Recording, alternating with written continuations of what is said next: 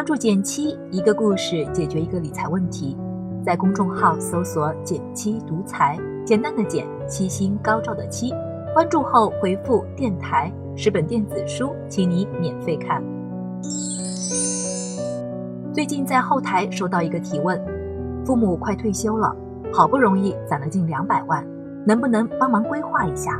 辛苦一辈子，希望他们晚年少点后顾之忧。这个问题真心点赞。关注我们的朋友不少，也正在经历成为家庭顶梁柱的状况。今天的节目中，干脆把这个案例分享出来，希望可以给你一些参考。具体数字不是关键，重要的还是规划思路。要安排好父母的养老金，首要明确的是，处在他们的年龄最大的需求是什么？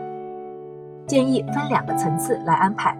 基础层次是医疗准备加日常生活，升级层次则丰俭由人了，考虑父母精神娱乐、护理质量，甚至是高档的养老社区等等。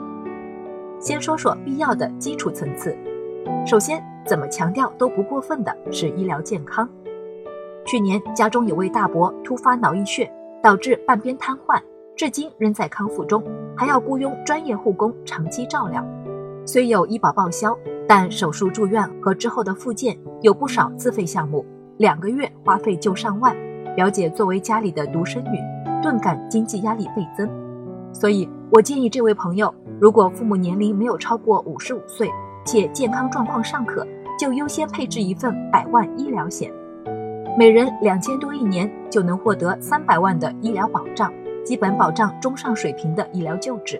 另外，每年花个一百元左右买份意外险。也很有必要。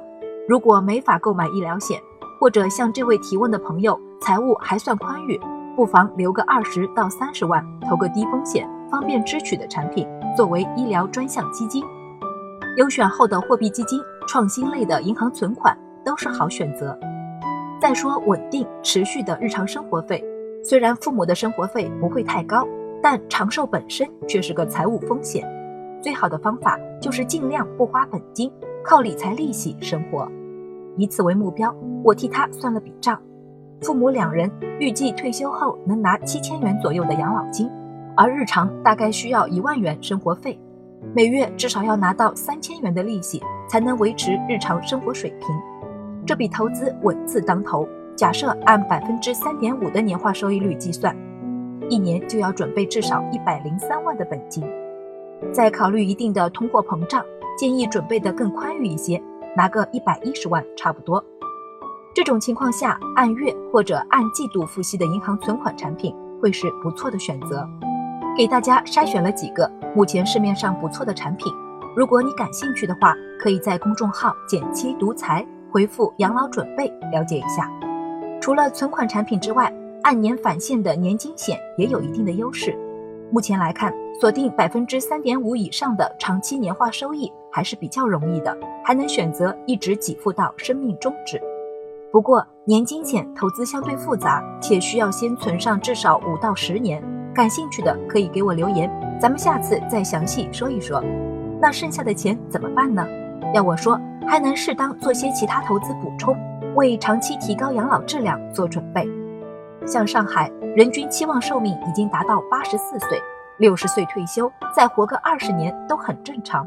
所以，更多的金钱准备有必要，而长时间的退休生活也为长期投资提供了空间。我也替那位朋友算了算，扣除三十万的医疗基金和一百一十万的生活费补充，大概还剩下五十万左右。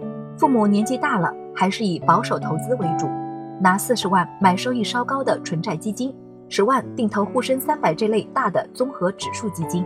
这些钱可以分六次买入，降低波动。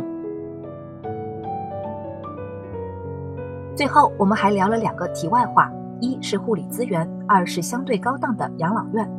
作为家里的独生女，未来父母的养护问题我还挺关心的。